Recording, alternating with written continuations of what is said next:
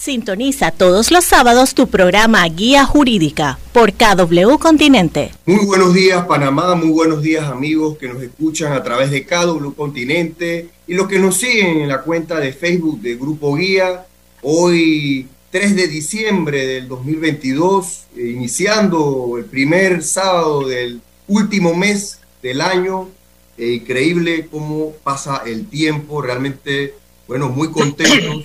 Eh, abordando aquí siempre temas de actualidad, Boris, pero también es importante eh, recordar, recordar que hoy, un día como hoy, eh, pues celebramos el Día Internacional de la Discapacidad eh, con las personas con discapacidad.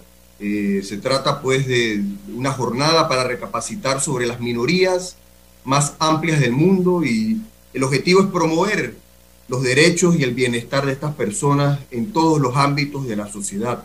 También es el Día Internacional del Médico y pues hoy eh, tenemos, Boris, un tema, un programa muy interesante.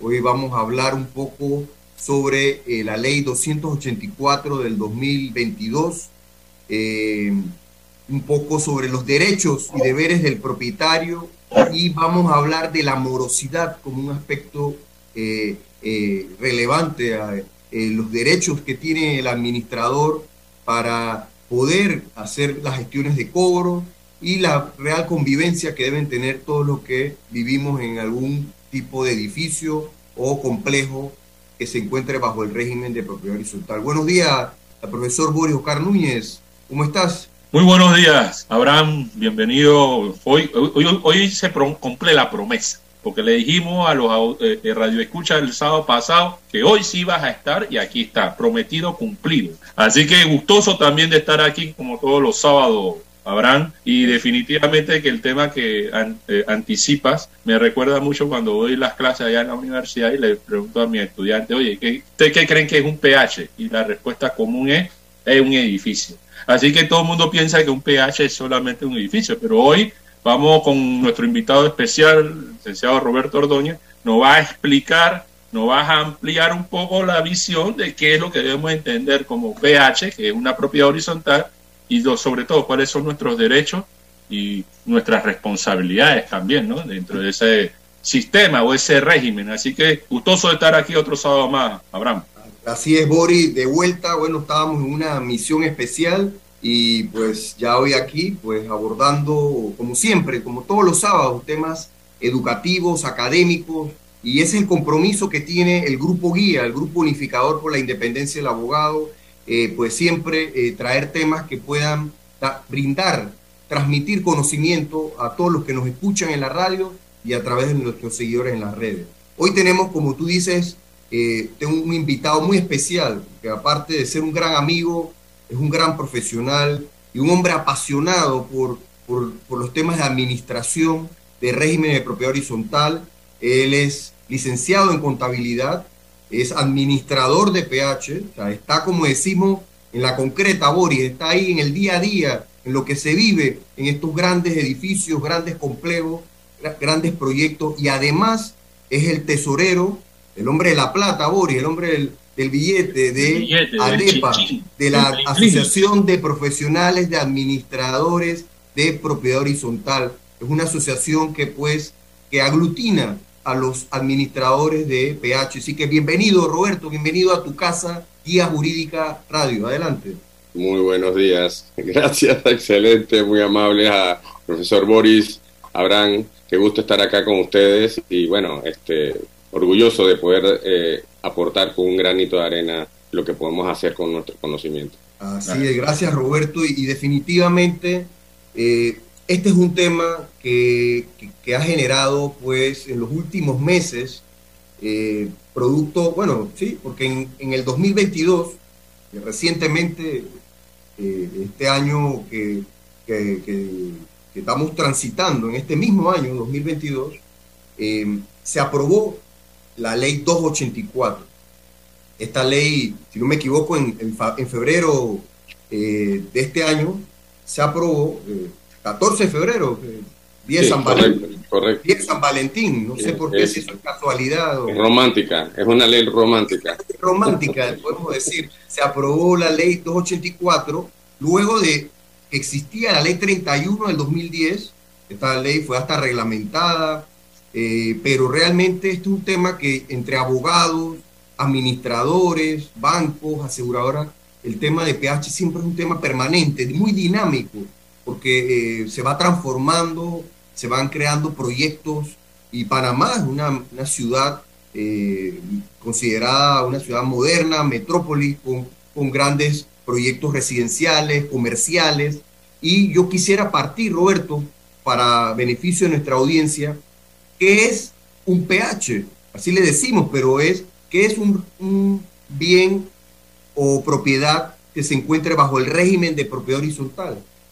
Sí, eh, bueno, antiguamente vamos a hacer un poquito de historia eh, y en muchas latitudes de Latinoamérica todavía se conoce como condominio. Eso lo puedes con, ese es el, término o condemonio, por eso satanizado de esa manera, porque simplemente es una, una, un, un tipo de propiedad especial que, que, que donde se conviven dos tipos de dos tipos de propiedades, o sea, bienes comunes y bienes privativos y donde habitan personas que tienen que aprender a habitar, o sea, dentro de una, un conglomerado, una propiedad, un conjunto eh, de forma independiente como una propiedad independiente, tienen que aprender a convivir entre ellos. La ley dice, eh, y simplemente para hacer citarla, ¿no? Eh, que es un tipo especial de propiedad con independencia funcional en donde coexisten bienes privados con bienes comunes con salidas apropiadas a la vía pública, porque recordemos que indistintamente nosotros pertenecemos a otro conjunto que es el que, es simplemente la ciudad. Entonces, pero dentro de esa ciudad está la propiedad horizontal. Las propiedades horizontales no solamente son edificios, como decía el profesor, tenemos propiedades horizontales, eh, ahora la modalidad de, conjuntos residenciales que están, que están inscritos en ese régimen tenemos centros comerciales que están inscritos en ese régimen, tenemos, eh, tenemos propiedades horizontales de, de, varios tipos, comerciales, residenciales, mixtas, que llevan las dos, las dos áreas, y, y, con el componente turístico, que ese es el último componente que se le agregó. Entonces, eh, es complejo, es, un, eh, es complejo, pero se tiene que desarrollar de esta manera para poder determinar la convivencia, porque la ley la ley 31 tuvo, imagínense, del 2010 hasta el 2022 casi 12 años de, de desfase. Y en 12 años la propiedad, el crecimiento de, la ciudad fue enorme. Eh, las modalidades de propiedad horizontal se vieron diversas y, no hay otra forma de poder seguir conviviendo en la ciudad eh, que no sea de esa forma. Eh, y lo vemos, podemos ir a dar un vistazo en la ciudad y vemos como cómo han crecido la cantidad de, edificios y tienen que ser inscritos en ese, en ese tipo de régimen para poder garantizar convivencia. Podemos decir, Roberto, que es un modelo de éxito de convivencia que te permite administrar correctamente tus bienes privados como los bienes comunes, los que compartes con los que convives en ese... Eh, a través de tu bien privado, administra tu bien privado, pero a través de la convivencia con, con, con espacios comunes. Entonces, eh, para eso es importante eh, la correlación entre cada, la, sana convivencia, que yo creo que, es un tema que vamos a poner en contexto más adelante, pero es un tema eh, de la sociedad completa, ¿no? Este, la consistencia entre mi derecho termina donde comienza el derecho de otra persona y donde tenemos que seguir normas para poder llevar una sana convivencia. Eso, eso es lo más importante. Y eso está tipificado dentro de los reglamentos una vez que nace la propiedad horizontal. Entonces, cuando nosotros aceptamos eh, ingresar a este tipo de, Nosotros simplemente nos tenemos que someter a este régimen y este régimen está enmarcado en un reglamento inicial y ese reglamento es el que nos obliga a nosotros a... Es como si fuera nuestra constitución, eh, en alguna forma, a, no solamente tener derechos de lo que me toca a mí como, como beneficio, sino obligaciones, porque yo también tengo que ayudar a la conservación, el mantenimiento, de que esa propiedad se mantenga, eh, sea, sea, sea óptima para un sano, una sana convivencia. Pero ahí, hay la pandemia, antes de que, en el tema de la pandemia, por ejemplo, la, las propiedades horizontales que tenían, que tenían bien reglamentadas sus, sus metodologías pudieron contener la, la, la, propagación del virus en muchos casos. Y los administradores jugaron un rol muy importante porque pudieron en alguna forma lograr mantener la cordura entre, entre la incertidumbre que ocasionó la pandemia. Entonces, eh, es importante, es importante tenerlo claro. yo quería apuntar y apuntar en ese tema de la convivencia, precisamente porque tu piso es el techo de tu vecino y tu techo es el piso del vecino de arriba.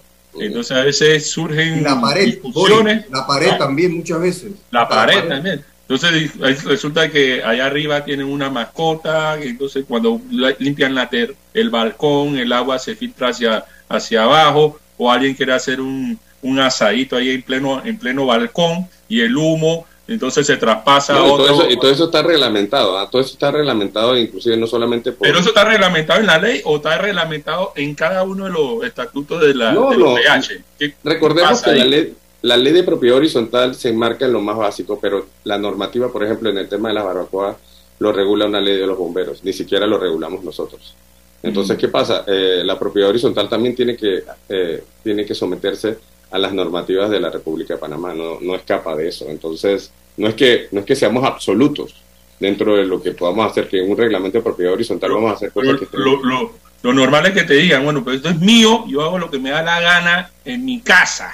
Entonces, es lo normal lo que dice la gente. Entonces, Pero mientras vamos a trabajar con esa convivencia. Exactamente. Mire, eh, eh, esta nueva ley que en donde participó mi gremio activamente junto con otros estudiosos de la materia, tratando de hacer un compendio de, y de mejorar algunos, algunos baches que obviamente existían en la, ley anterior y, en la reglamentación. Sin embargo, ustedes saben que no hay, no hay norma perfecta, pero sí, sí enmarcó siete eh, eh, siete principios que le llaman principios rectores y nada más se lo voy a leer rapidito para que lo tengan, para que sepan que está ahí está en el, en el artículo 2. Y el primer principio dice convivencia pacífica y solidaridad social. Y eso ataca a los propietarios netamente, porque no hay más nadie que, que viva.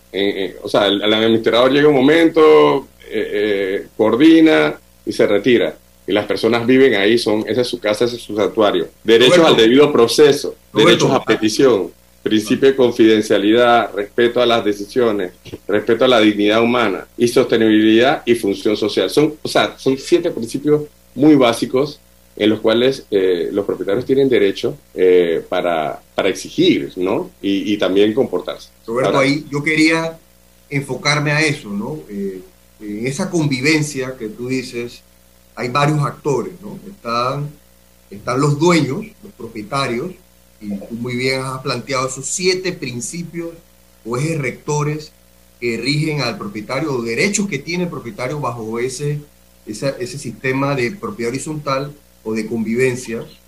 Eh, están y tiene un sistema organizacional para los que nos escuchan y nos, y nos ven en las redes, que es donde funciona a través, los propietarios se integran a través de una asamblea de copropietarios. Luego esa asamblea, que es la máxima autoridad, eh, escoge una junta directiva, es la encargada de la parte administrativa, de tomar las decisiones eh, que, dentro del marco de la ley le permite la ley y el reglamento de propiedad horizontal, porque cada edificio o proyecto eh, de propiedad horizontal, comercial, turístico, tiene un reglamento. O sea, usted va a adquirir una propiedad bajo el régimen de propiedad horizontal, lo primero usted debe pedir es el reglamento. Muchas veces nos pasa que compramos una propiedad y no sabemos cuáles son las normas de convivencia, cuáles son los derechos y las obligaciones que yo tengo. A veces eh, hay edificios que están prohibidas las mascotas y yo, yo tengo, resulta que tengo tres mascotas. ¿Y qué problema tengo yo después? Porque no voy a poder llevar mis mascotas porque hay un reglamento que aprobó la asamblea. Entonces está la asamblea está la junta directiva y está el administrador. Un administrador que es nombrado por la junta directiva y ratificado por la asamblea de propietarios, ¿no? Y que tiene, es el que está en el día a día, porque en, un PH pasan tantas cosas, Roberto. Entonces, yo quisiera, ya tú desarrollaste un poco sobre esos derechos eh, que tiene el propietario. Eh, yo no sé si quisieras ampliar un poquito más eh, en función al sistema organizacional que hemos transmitido eh, y pues porque ya hablamos, existe una asamblea, una junta directiva y un administrador. Y el propietario tiene que saber eh, eh, saber, ¿cómo se dice?, convivir en medio de esa asamblea, en medio de atender, atender los señalamientos de la Junta Directiva y, y tiene un administrador que, que al final, desde mi punto de vista, el administrador trabaja para los propietarios del PH. No, es que eso es correcto, eso es correcto. Eh, vamos a lo más básico. Los propietarios son, su nombre lo dice, propietarios. Ellos son los accionistas de, de esa propiedad, de esa propiedad horizontal en la que conviven.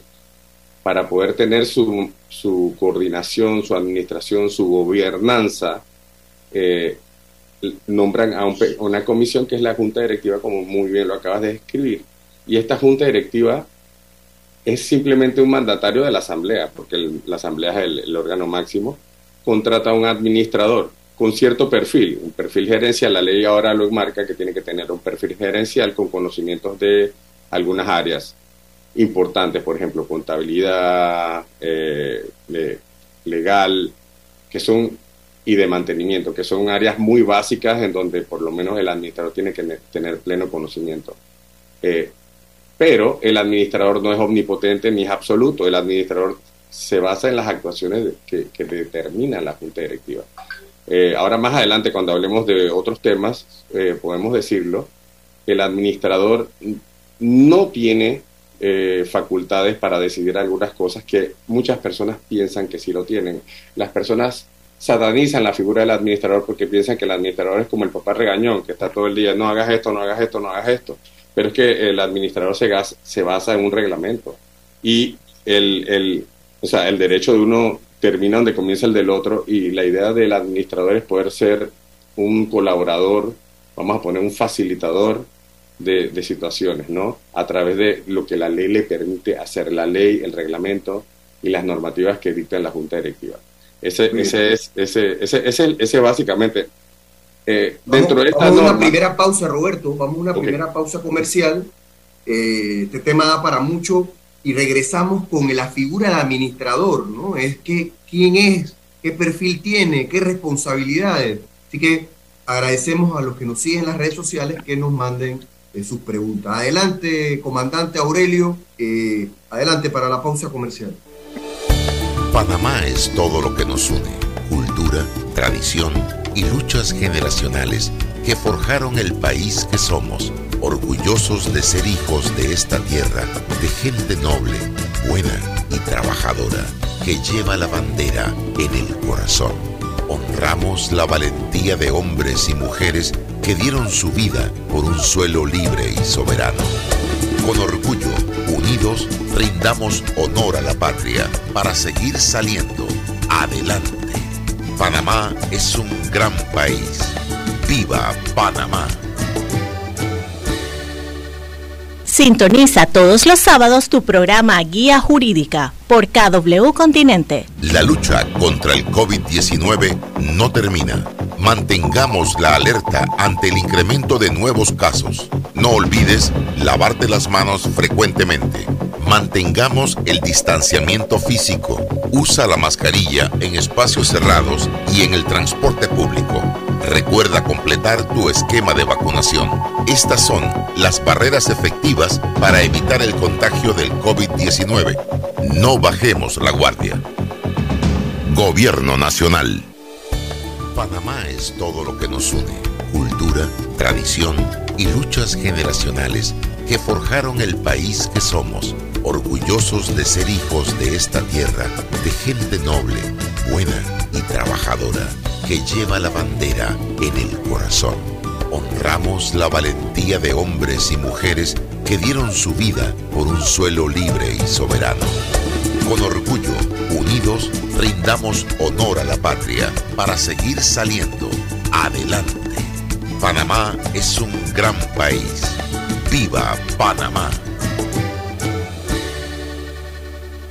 Sintoniza todos los sábados tu programa Guía Jurídica por KW Continente, un programa de análisis jurídico, invitados especiales y los temas de actualidad que quieres escuchar. De vuelta en su programa Guía Jurídica, conversando con Roberto Ordóñez, administrador y miembro de la Junta Directiva de ADEPA PH, conversando sobre eh, el régimen, la ley 284, una ley de este año que cambió y acá ha traído nuevos, nuevos avances en temas de propiedad horizontal. Y, sería bueno, Roberto, yo no sé si, si es el momento antes que eh, hablar de qué cambios fundamentales trajo esta ley eh, desde, desde la perspectiva del administrador.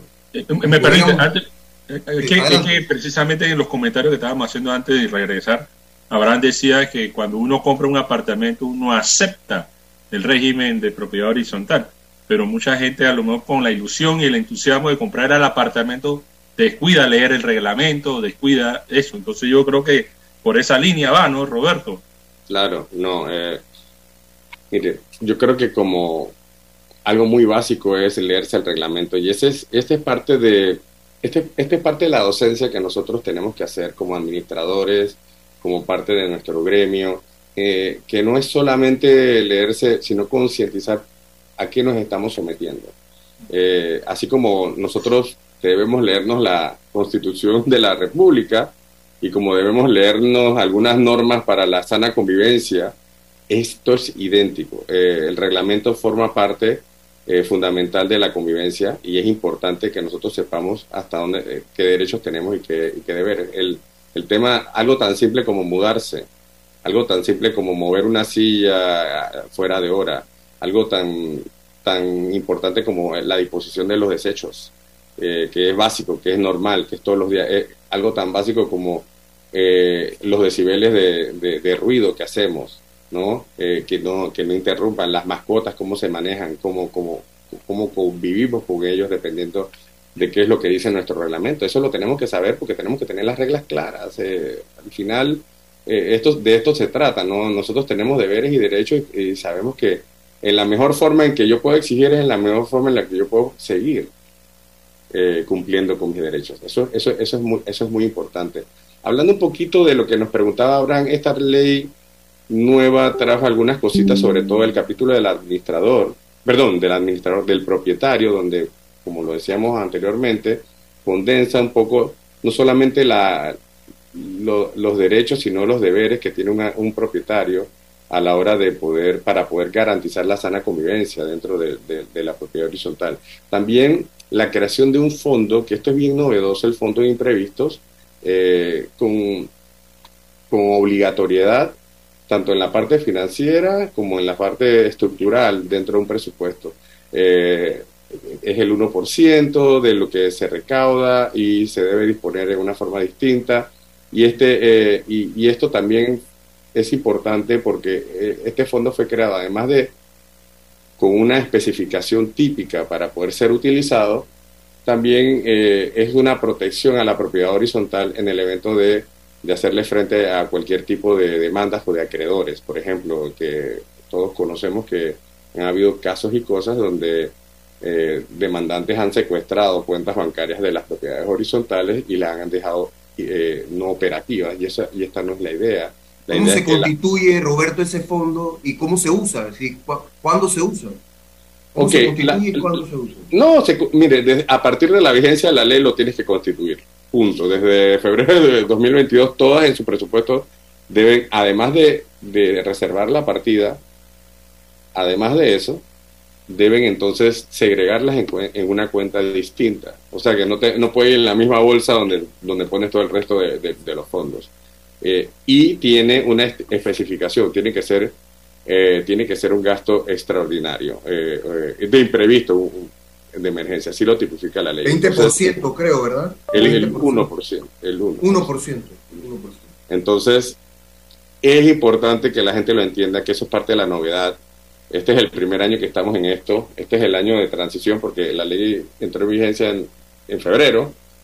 Todavía no hemos terminado el año. Así que lo más probable que este año en los presupuestos que se estén construyendo ahorita es donde vamos a ver cómo, esto se va desarrollando de, mejor forma. En el caso muy particular, lo que nosotros hicimos fue hacer partidas inmediatamente y suscribirlas en, cuentas de banco distintas para poder entonces eh, eh, cumplir con lo que dice, ¿no? Entonces, acuérdense que también este es el primer año fiscal, entonces hay que, hay que verificar todo lo que se gastó este año, eh, todo lo que se, recaudó y entonces sobre esa, sobre esa proporción hacerlo. Roberto, eso es lo que hace entonces, dice la creación de ese fondo es lo que hace que entonces las cuotas de mantenimiento sean tan altas. Porque a veces los propietarios no saben por qué es que están, están cobrando tanto y quizás por eso es que se crea entonces algo de morosidad. ¿Cómo, ¿Cómo, se calcula o cuáles son los indicadores para establecer una cuota de mantenimiento? Yo le diría, yo le diría, número uno, a ese propietario que, que vaya a las asambleas eh, y, que, y que escuche cuando se presenta el presupuesto. Ok. La, la cuota de mantenimiento se crea a partir de, un, de la confección de un presupuesto de gasto, un presupuesto de operación. Eh, a diferencia, vamos a aplicarlo así muy, muy, muy básico, a diferencia de cualquier otro tipo de entidad o de organización, eh, los PH no tienen utilidad. Todo lo que, lo, que, lo que recaudas es exactamente lo que vas a gastarte. Y al final del año tiene que haber una equidad entre lo que recaudaste y lo que te vas a gastar. Tiene, no puede quedar, no hay distribución hacia los propietarios, no hay como, como propietarios y accionistas, eh, no, hay, nada de ganancia. Todo, todo tiene que estar debidamente registrado en partidas para ser gastado. ¿Qué pasa? Hay reservas para pintura. Recordemos que la pintura no es que se hagan todos los años, hay reservas para pintura, reservas para imprevisto, el fondo nuevo que se acaba de crear y, y, algunas otras modalidades que se utilizan. ¿Qué pasa? En base a ese, a ese, a ese esquema se distribuye en proporcionalidad de, de cada una de las unidades eh, inmobiliarias. Entonces, ¿qué pasa? ¿Qué lo hace caro o qué no lo hace caro? Eso depende de la asamblea, dependiendo qué es lo que quieren hacer. Eh, todos sabemos que si son gastos necesarios para el mantenimiento y conservación, entonces, y se está encareciendo, por ejemplo, recordemos, hay propiedades de más de 20 años que ya les toca hacer cambios de elevadores, por ejemplo, de cabinas elevadores, entonces comienzan a hacer a, ver partidas para este tipo de, vivienda. La pintura es una, es una acción complicada, las filtraciones, eh, los imprevistos causados, por ejemplo, por, por, por eventos de, voltaje, que se dañen plantas eléctricas, que sean necesarias para poder darle funcionamiento a las áreas comunes, por ejemplo, bombas. Eh, ya este año entró en vigencia también, por ejemplo, muchas certificaciones. Ahora el Departamento de Bomberos va a, certificar, eh, va a pedir certificaciones por el uso de elevadores, por los pararrayos. Son una, el sistema contra incendio las pruebas de, hermeticidad que tienen que hacerse cada tres años, las famosas pruebas. Entonces, todas esas son reservas que no pueden ser, o sea, no pueden ser salidas como debajo del sombrero y se necesitan recoger. ¿Qué pasa? Es más fácil decirle a una persona, vamos a hacer una, vamos a hacer una, una cuota para que tengamos esta reserva y en tanto tiempo. Claro, por eso es importante los informes mensuales, es importante los informes anuales, es importante participar dentro de las reuniones, eh, para poder emitir la opinión. Sabemos que hay personas que para lo que para una persona 20 dólares no les cuesta, para otra persona es un gran esfuerzo, entonces no podemos hablar por, por el nombre de otra persona. Entonces, pero tenemos que explicarle, es nuestro deber, es nuestro derecho saber, solicitar, y también nuestro deber como propietarios asistir a las reuniones para estar informados, porque entonces cuando se toman decisiones, no, pues que yo no estuve de acuerdo, sí, pero usted no fue a la reunión. Ah, es que, eh, por ejemplo, eh, hablábamos hace, hace poco, en las pruebas y en los simulacros, por ejemplo, de incendio. Ah, la gente no baja, van a la empleada con el perrito. Entonces, ¿qué pasa? El día que pasa un incendio, no saben ni por qué escalera coger, no saben cómo actuar. Digo, no es que vamos a ser expertos, pero por lo menos ya tenemos un conocimiento de algo que se hizo y entonces eh, ocurren más accidentes. Entonces... Tenemos algunas preguntas, Roberto, que quisiera ver si aprovechamos y están en la misma línea, ¿no? Eh, tú hablaste sobre el perfil gerencial, nos pregunta Cecilia eh, si pudieras profundizar en qué consiste ese perfil gerencial del administrador, eh, cómo se escoge ese profesional, pregunta, y Elías dice, por favor no dejemos de hablar de los mecanismos de cobro que se pueden usar, ¿no? entendiendo que la cuota es un deber para mantener, para pagar la luz, el agua, de las áreas comunes para mantener el edificio y, esa responsabilidad de eso, se, de eso vive, se mantiene el edificio. Si los copropietarios no pagan las cuotas, eh, eh, el edificio pudiera deteriorarse, desgastarse e incluso pudiera generar algunos problemas. No sé si pudiéramos en esa misma línea atender estas preguntas, Roberto. Sí, eh, ok.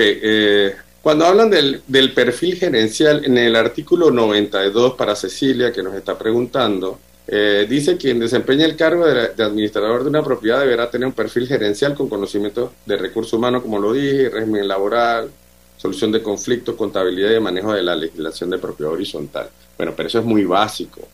Eh, cuando hablamos de esto es porque todos sabemos que el administrador maneja finanzas y que no tenga parte del conocimiento de cómo, cómo ver un estado de resultados, por, por decir algo, un informe de ingresos y egresos, eh, es un problema porque no se lo va a poder no va a poder informarle al resto de las personas cómo, cómo, se, cómo se utiliza. Tenemos colaboradores en los cuales tenemos que respetar sus derechos, entonces la ley laboral es muy importante también para saber cómo, cómo hacerle frente a cualquier queja.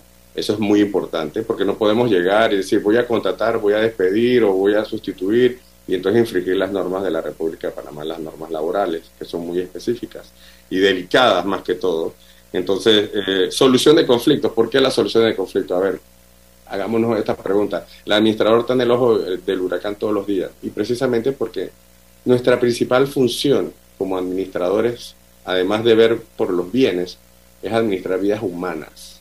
Eh, el ser humano es complejo, es dinámico y obviamente todos sabemos que se desatan pasiones en las propiedades horizontales por diversas razones nosotros como, como administradores que tenemos que tener la capacidad, la inteligencia emocional, las habilidades blandas fortalecidas para poder actuar de mejor manera en el momento que se, que se que salen este tipo de conflictos. Y a veces la gente piensa que, que esto es trivial y esto no es trivial, esto es más importante de lo que uno piensa.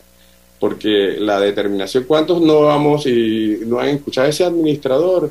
es y es y es? Bueno, pero es que él está sometido a mucha presión sabemos que hay personas y hay personas. Pero eh, esa, es parte de... Roberto, me preguntan si el administrador eh, debe vivir en el PH y si cobra salario. Me, me dicen ahí mismo, las costas son muy altas, proporcional a los gastos. Gas y agua solamente, electricidad, cuotas de 260 al mes, se van en planilla del edificio en plena pandemia. Eh, algunos comentarios aquí y que no sé si quisiéramos por ahí mismo, aprovechando que estamos abordando el tema. Claro, el, eh, bueno, en, en el tema de, yo no recomiendo a ningún administrador que viva en el PH, que, que, viva, o sea, que nadie administre el PH donde vive. Yo la verdad, como dicen, no, uno, yo soy muy ético en ese sentido y, la verdad es que me parece que no. Eh, de hecho, no, muchos de nuestros agremiados eh, lo hemos conversado y que, o sea, no podemos, inclusive, no, se nos ocurre. Sin embargo, eh, sabemos que hay propiedades con menos de 20, de 20 unidades que no necesariamente tienen que tener un administrador. Eh, hay, hay modalidades de, de edificios muy pequeños donde suelen nombrar a alguien que vive ahí como administrador, yo, pero al final, les soy bien honesto, al final del día, terminan mejor consiguiendo un administrador, contratando un administrador externo, porque es la mejor forma de poder garantizar la convivencia, porque la gente se apasiona y entonces lo toma personal. Entonces esto no es personal, esto es simplemente tratando de llevar una, una labor. Eh, hay, que, hay que tener mucho cuidado. Sí, sí tiene un salario, el, eh, yo recomiendo obviamente que sí tiene un salario, el administrador debe tener un salario, debe tener independencia. Eh, no mezclar una cosa con la otra es lo, lo, lo, lo recomendable les voy a dar una anécdota. Mi mamá tiene vive en un PH más de 20 años, son 18 apartamentos pequeñitos. Y yo se lo decía, no contraten administrador, no podemos, no podemos, no podemos. Ya contrataron un administrador y son felices. Entonces, allá es donde vamos, ¿no? Eh, mientras tengamos, le pongamos las reglas claras, tenemos muy buenos profesionales. Eh, la asociación está promoviendo a través de instituciones educativas reconocidas en la República eh, la confección de, de, cursos eh, a nivel de diplomado, donde, técnicos, eh, para poder entonces eh, capacitar a administradores. Próximamente van a estar saliendo, por favor que estén pendientes, para que aquellos que quieran regularizarse, por ejemplo, que tengan el conocimiento, pero que necesiten tener algo de respaldo, lo puedan hacer, lo puedan hacer. Muy bien. Ahí eh, Boris eh, tiene una pregunta, pero eh, nos queda pendiente la de morosidad.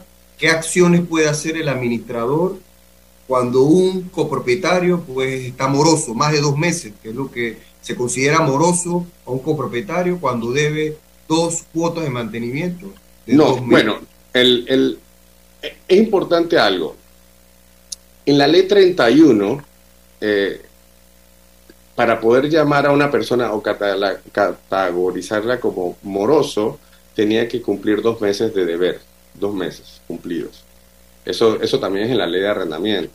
Sin embargo, la ley 284 tiene dentro de su tiene un índice de términos y se lo voy a leer en el punto 27 dice morosidad e incumplimiento en el pago de las cuotas de gastos comunes en el plazo establecido en el reglamento de copropiedad y de no estar definido este plazo será considerado el último día del mes como fecha límite de pago. Ojo, eh, esto tiene que estar tipificado en el reglamento. Los reglamentos dicen tienen hasta el día 10 para pagar sin recargo.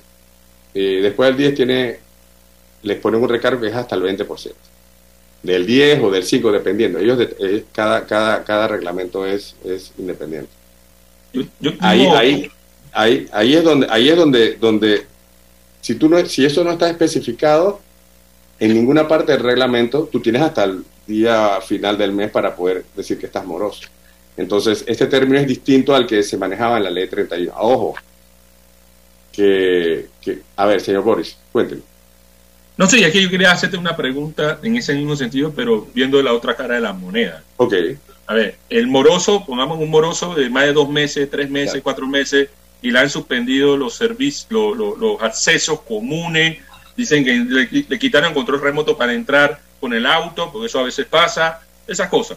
Llega el moroso, paga, ¿no? Paga y se pone al día finalmente, pero el administrador tarda en reactivarle los derechos que tenía como una, un propietario ya al día y, y, le impide ciertos accesos a las áreas comunes. ¿Qué puede hacer entonces un propietario que estaba amoroso, ahora está al día, pero entonces por alguna razón el, administrador entonces demora en, habilitarlo, pues? ¿Qué, ¿qué, puede hacer ese, ese propietario? Roberto, antes, antes de contestarle a mi amigo Boris, al profesor Boris, primero creo que es bueno, Boris, hablar qué acciones tiene ¿no? el, administrador para, porque él tiene, eh, a veces ha sucedido, en la otra cara es que a veces no es que deben dos meses, deben años sin pagar.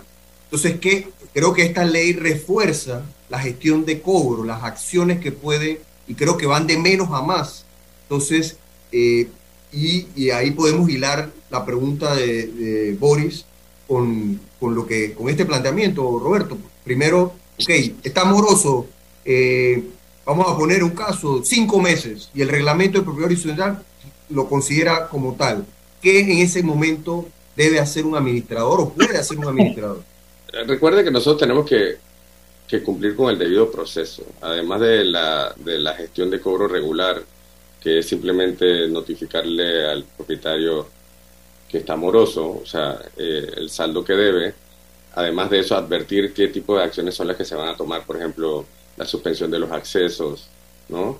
Eh, además de la suspensión de los de la suspensión de algunas de algunas, por ejemplo, recordemos que el agua no se puede suspender, eh, no se puede suspender. Tú, tú suspendes el uso de algunos dispositivos de acceso, pero tú no le puedes impedir que no pueda llegar a su propiedad. Por ejemplo, eso no lo puedes hacer. Entonces es importante que se vayan siguiendo los diferentes pasos hasta, hasta llegar a la vía judicial, el cobro por medio de la vía ejecutiva. ponerte un mural, un mural como... Ok, recordemos, recordemos que también eh, eso tiene su restricción porque al notificar, la ley de protección de datos impide que tú reveles los nombres de las personas. Entonces lo único que se puede hacer es por medio de un listado y la unidad inmobiliaria y el saldo que debe. Eso es lo que se, eso es lo que se debe hacer, lo que se estila y lo que se debe hacer para no incumplir con, con, la normativa de protección de datos y de la identidad, porque todo el mundo tiene derecho a su, a, su confidencialidad. Entonces, es importante eso. Cada uno, eh, además de eso, eh, antes de llegar al, al, tema de la vía judicial, este, se puede sugerir arreglos de pago que deben ser aprobados no por el administrador, sino por la junta directiva. Y la junta directiva, la asamblea tuvo que haberlo habilitado para que pudiesen suscribir los arreglos de pago. Se dio mucho en la pandemia que obviamente muchas personas quedaron sin, sin poder tener eh, líquido, dinero, y, y, la morosidad se incrementó. ¿Qué pasa? Se, se recomendaba hacer acercamientos, arreglos de pago, y eso es lo que hace el administrador. El administrador trata de persuadir. La mejor forma de poder tratar de que la morosidad no se incremente es la persuasión, ¿no? Es la persuasión y la habilidad que tiene el administrador para poder, eh, en algunos casos, persuadir a las personas que paguen. En el caso del, del profesor, si fue totalmente lo contrario, la persona se puso al día, pagó, y todavía el administrador, o él siente que el administrador no le ha cumplido con el, con, con el compromiso de restablecerle lo que a él le toca como derecho, entonces él tiene que escalarlo. Yo recomiendo a la junta directiva, que obviamente en la práctica es exactamente lo mismo, porque simplemente las acciones probablemente no sean del administrador, sino sean de la junta directiva. Y en última instancia, entonces, hacer una queja ante eh, la dirección de propiedad horizontal, que también lo puede hacer. Y, ellos toman acción sobre ese tema. Y está dentro de los principios. Los principios, uno es la dignidad sí, respeto de la dignidad de, de los que residen en, correcto, en convivencia. Entonces, de la sana eh, convivencia, correcto. Veamos un poquito prácticamente. El copropietario debe cinco meses, te pongo en una lista en, el ascensor, en un mural, para anunciarte. Claro. Luego de agotado eso, te puedo restringir los accesos eh, al edificio, al proyecto. Primero la comunicación directa con él, la persuasión directa. Después, eh, tú le tienes que advertir qué va a pasar, ¿sí? Eso es importante, tú le tienes que advertir qué va a pasar porque después él no sienta que es un abuso. Eh, viene el listado de los morosos, después que viene el listado de los morosos, la suspensión de algunos accesos o de, lo que tengas a tu poder que puedas hacer. Recordemos, no podemos, no podemos bloquear el acceso a una persona discapacitada, por ejemplo, y que, y que, no puede caminar para llegar a su apartamento. Eso, eso, eh, eso, eso es imposible.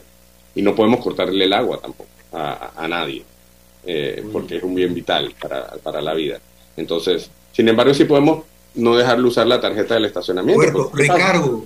El recargo existe en sí, no, este este, pero tiene que el recargo tiene límites. En el reglamento. Yo puedo meter un recargo de 50%. No, no, no, no, no. Recuérdese que el recargo tiene un límite hasta el 20% y eso está establecido en el reglamento. O sea, tú tienes una Pero si no está en el reglamento, si no está en el reglamento, ¿puedo yo aplicar un recargo? No debes no debes. No debes. Y la Junta, eh, y esto tiene que ser aprobado, tiene que ser aprobado por la Junta Directiva, por la Asamblea, y además de eso, después entonces tiene que aparecer en algún lugar escrito. O sea, tú no puedes inventarte nada. las multas, ojo, una cosa es un recargo, que es el que se, que se utiliza hasta el 20% de la cuota, y otra cosa es una multa, y la multa tiene que estar tipificada en el reglamento. ¿sí? Porque si no está tipificada en el reglamento, entonces podemos estar incumpliendo. Recordemos eso, es muy importante. nosotros no somos omnipotentes, no podemos llegar y tener. Recuérdense que hasta el tránsito tiene un librito de multas. ¿ah? Él no llega y él no te dice que yo te voy a poner una multa porque a mí me dio la gana. No, él tiene también su forma de, poner las multas. Es importante. vamos a la última pausa, Roberto, y, y volvemos con las últimas preguntas y las conclusiones de nuestro invitado. Adelante, Aurelio. La lucha contra el COVID-19 no termina. Mantengamos la alerta ante el incremento de nuevos casos. No olvides lavarte las manos frecuentemente. Mantengamos el distanciamiento físico. Usa la mascarilla en espacios cerrados y en el transporte público. Recuerda completar tu esquema de vacunación. Estas son las barreras efectivas para evitar el contagio del COVID-19. No bajemos la guardia. Gobierno Nacional. Panamá es todo lo que nos une. Cultura, tradición y luchas generacionales que forjaron el país que somos. Orgullosos de ser hijos de esta tierra, de gente noble, buena y trabajadora que lleva la bandera en el corazón. Honramos la valentía de hombres y mujeres que dieron su vida por un suelo libre y soberano. Con orgullo, unidos, rindamos honor a la patria para seguir saliendo adelante. Panamá es un gran país. ¡Viva Panamá! Sintoniza todos los sábados tu programa Guía Jurídica por KW Continente. La lucha contra el COVID-19 no termina. Mantengamos la alerta ante el incremento de nuevos casos. No olvides lavarte las manos frecuentemente. Mantengamos el distanciamiento físico. Usa la mascarilla en espacios cerrados y en el transporte público. Recuerda completar tu esquema de vacunación. Estas son las barreras efectivas para evitar el contagio del COVID-19. No bajemos la guardia. Gobierno Nacional. Sintoniza todos los sábados tu programa Guía Jurídica por KW Continente, un programa de análisis jurídico, invitados especiales y los temas de actualidad que quieres escuchar, conducido por Hernando Abrán Carrasquilla y el profesor Jorge Chan. De vuelta a su programa Guía Jurídica, en la parte ya final, con, vamos con las conclusiones y las últimas preguntas. Adelante, Boris. Sí, una última pregunta precisamente el tema de, de las cuotas y me viene a la mente, de repente hay propietarios que pueden brindar servicios al mismo edificio y que quizás tengan alguna morosidad. Las cuotas se pueden pagar en especies, es decir, que algún propietario pueda dar algún servicio a la administración, al mismo edificio y eso se compense con la morosidad que tenga, como buscando algunas alternativas para ir eh, responsabilizándose por sus morosidades, pero si no hay el efectivo, pero pagarlo con algún tipo de servicio u otro mecanismo. Bueno, honestamente y en mi opinión no es ético, yo no lo aceptaría. Sin embargo, recordemos que yo no soy el, o sea, los administradores no somos los dueños. Los propietarios son los que deciden al final eh, del camino eh, qué es lo que quieren hacer y cómo lo van a hacer. Yo no lo recomiendo porque se presta algún tipo de mala interpretación y puede poner en entredicho algún tipo de eh, nuestra gestión. Sin embargo, sí he estado en PH donde ha ocurrido eso eh, yo no he estado de acuerdo y bueno, este, la junta directiva la, eh, lo lleva a la asamblea. ¿Cómo debe ser la relación junta directiva administrador? La relación estrecha, ideal. Estrecha, estrecha. La responsabilidad, es más, la administración de la propiedad horizontal es un hecho en conjunto. Es una labor en conjunto entre la junta directiva y el administrador. El administrador es como el brazo ejecutor, ¿no? Pero bajo la supervisión de la junta directiva, directamente. Pero, Roberto, ¿usted no se ha sentido que está como entre Dios y el diablo? Por supuesto. Porque, está en el medio, ¿no? Del, fuego amigo y del fuego... Mire, le voy a decir algo. Es por eso que nosotros en nuestro gremio estamos luchando por nuestra, eh, nuestra ley de, eh, gremial. Tenemos un proyecto, el 265. ¿Qué pasa? Perdón, el 165. Eh, ¿Qué es lo que pasa?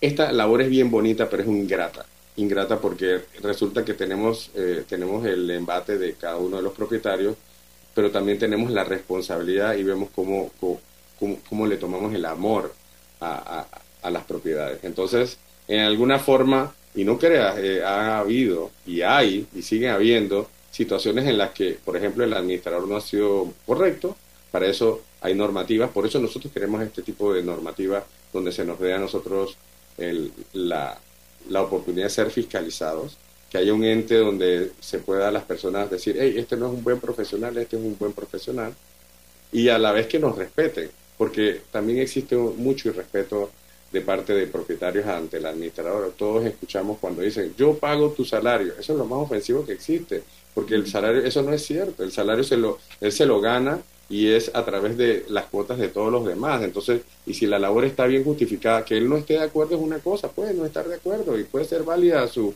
su observación, pero eso no, no le da derecho a, a, ir en contra de la dignidad humana de nadie. Al igual que el administrador tiene que tener respeto con el resto de las personas que viven porque debe ser así. O sea, esto es una doble vía. Y es importante también recalcar que dentro de las responsabilidades de los propietarios pagar las cuotas de gastos comunes ordinarios y extraordinarias. Porque ¿qué pasa? Si no pagamos las cuotas de gastos comunes, si la morosidad se incrementa, viene lo que es el deterioro del bien inmueble. Y nadie quiere vivir en un bien inmueble que se, que, se valore. Nadie, nadie quiere. Es importante, eh, todo el mundo quiere estar seguro, todo el mundo quiere estar, por ejemplo, que yo me monte en un elevador y sepa que no se va a caer que yo sepa que la prueba de hermeticidad está hecha como Dios manda y que, y que no voy a prender la llave del gas y voy a explotar. Eh, y que si algo pasa, nosotros tenemos rociadores en buen estado, eh, tenemos extintores en buen estado, a los que tienen manguera en buen estado. Eh, y eso, lo, eso lo hace Hay una pregunta que no quisiera dejar pasar. La nueva ley exige a los copropietarios asistir a las asambleas. Eso era un, es un problema eh, que ha existido de la inasistencia o poco interés de los copropietarios. Eh, eso y, va, y hay una multa o un recargo. ¿Cómo, cómo está contemplado en la ley ese, ese tema? O la obligación de el no asistir, ¿qué consecuencias trae? Sí, correcto. Eh, ok, dentro de lo que es el capítulo cuarto, que habla de los propietarios, en su artículo 56, él demarca que asistir de manera obligatoria a las reuniones de las asambleas de propietarios. De no hacerlo, se impondrá una multa de un mínimo del 20% de la cuota de gastos públicos. Así que... Eh, y ¿A, qué crees que se debió, ¿A qué crees que se debió este... este a la inasistencia de, a la inasistencia eh, de los propietarios a las asambleas y entonces no se podían tomar decisiones.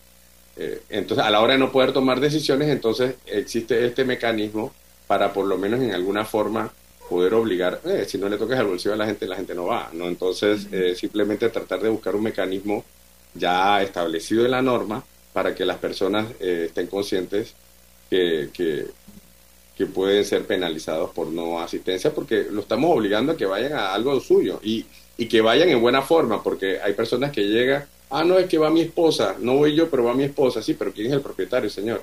No puede ser. Entonces, ¿qué pasa? Resulta que van a reuniones fallidas y entonces tenemos este problema, los multan y entonces dicen, pero ¿por qué me multaron si mi esposa fue? Sí, pero su esposa no es la que está autorizada. No es... el, el arrendatario del propietario. Claro, pero hay mecanismos para eso, tú puedes apoderarlo, o sea, hay mecanismos legales para que eso se pueda dar. Roberto, los últimos 30 segundos, no sé, para información de ADEPA, eh, eh, y tu último mensaje final para cerrar el programa. Bueno, muchas gracias a todos.